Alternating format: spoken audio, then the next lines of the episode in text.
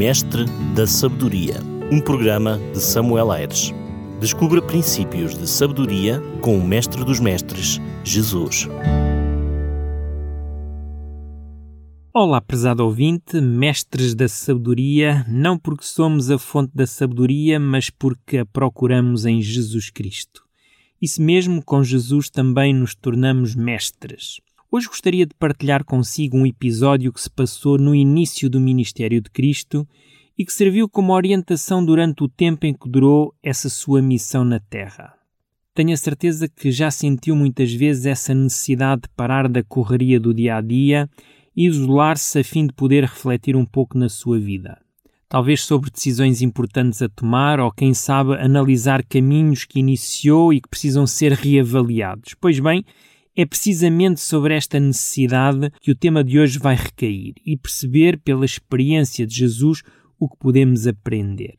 Se recuarmos à época de Jesus, podemos perceber que nessa altura João Batista começou a pregar e, como aconteceu com muitas pessoas da sua época, Jesus sentiu o chamado ao batismo. Mas será que Jesus tinha realmente necessidade de se batizar? Na verdade, Jesus não era pecador. Por isso, o batismo não fazia muito sentido. Sabemos que o batismo deve ser administrado a pecadores arrependidos. Não era este o caso de Jesus. Jesus nunca tinha errado, nunca tinha pedido desculpas ou perdão a quem fosse. Uh, não havia muita razão para Jesus se batizar. Então, por que razão é que ele o fez? Por que razão é que Jesus então se fez batizar? A melhor resposta, talvez para esta pergunta e aquela que eu encontrei para tentar compreender eu também esta decisão de Jesus, é sobretudo porque ele é o nosso exemplo. Então, se Jesus fez, fez para nos dar o exemplo. E nós, como imitadores de Jesus, devemos fazê-lo também. No entanto, eu gostava que notasse algo muito importante, prezado ouvinte. É que o batismo deve ser feito de uma forma individual ou seja, a pessoa deve estar consciente da sua situação e ter a plena noção que é pecadora e que aceita Jesus como seu Salvador. Sem essa consciência, o batismo perde todo o sentido. Mesmo que seja a consciência do pai ou de uma mãe a tomar a decisão pelo batismo do seu bebê, não tem valor. Não é a mesma coisa. Não é aquilo que o Evangelho, que a Bíblia nos ensina. Ainda no momento do batismo, ao sair Jesus das águas, ele ouviu uma voz vinda do alto que confirmava que ele era o filho amado em quem Deus tinha prazer. Com essa certeza, o texto bíblico mostra que Jesus, cheio do Espírito Santo, voltou do Jordão e foi levado pelo Espírito ao deserto. É isso que nós encontramos em Lucas capítulo 4, versículo 1. Ora, o Espírito encaminhou Jesus ao deserto, não propriamente para ele ser alvo de tentação do diabo, não foi isso, de maneira nenhuma, mas com o intuito de Jesus refletir e de considerar o seu ministério em prol da raça humana. É importante considerarmos este tempo que Jesus dedicou à preparação da sua missão. A oração e o jejum foram sem dúvida a base desse preparo. E nós seremos muito beneficiados se também na nossa vida nós aplicarmos este princípio. O que acontece por vezes é que achamos que o êxito que conseguimos vem pelo arregaçar das mangas, talvez por uh, pôr mãos à obra, achamos que é o nosso dinamismo ou mesmo as nossas realizações, quando na realidade o exemplo de Jesus nos mostra o contrário. Aquele tempo que Jesus despendeu ali no deserto não foi caracterizado por um tempo de ativismo religioso. O que vemos é algo bem diferente, pois Jesus sabia que se não buscasse a força e a orientação do Pai, o seu ministério seria improdutivo. Amigo e amigo ouvinte, qual tem sido a base do sucesso naquilo que realiza? Tem conseguido as coisas pela força do seu braço, pelas capacidades intelectuais que tem? Será que a sua vida se tem caracterizado por o muito fazer? Onde tem ficado Deus na sua história? Será que só se lembra dele quando as coisas estão a correr mal? Será que só se preocupa nos casos de emergência? Jesus era um varão perfeito. Podia ter saído do batismo e começado o ministério de curas, de milagres, realizações, mas ele sabia que tudo o que pudesse dizer ou fazer devia vir da fonte certa sabia que o sucesso da sua missão dependia mais daquilo que ele permitisse Deus fazer na sua vida do que aquilo que ele próprio pudesse realizar.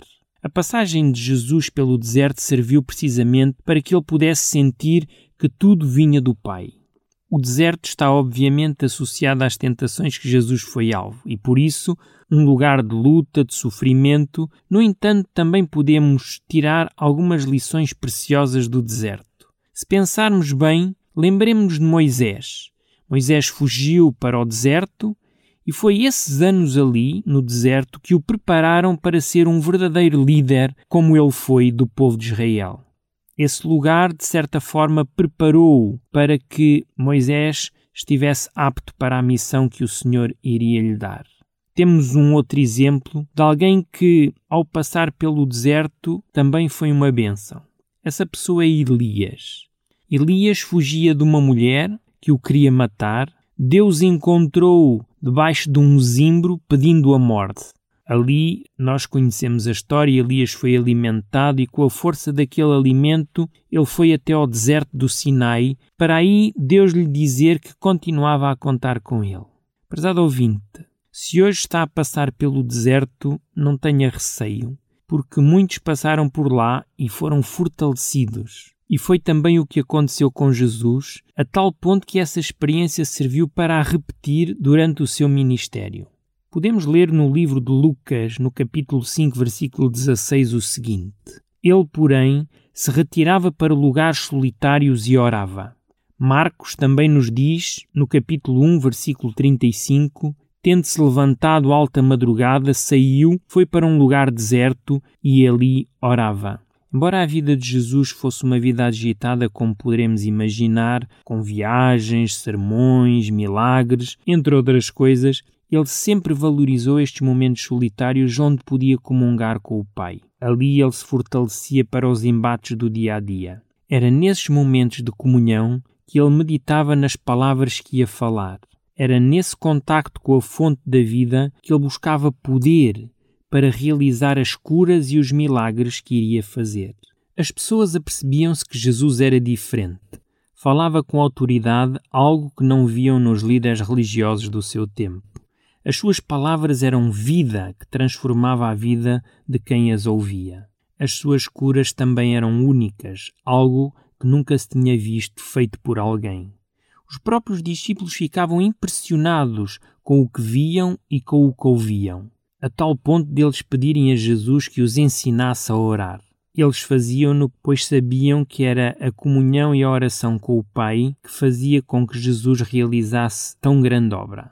O próprio Jesus não ficou indiferente ao pedido dos discípulos.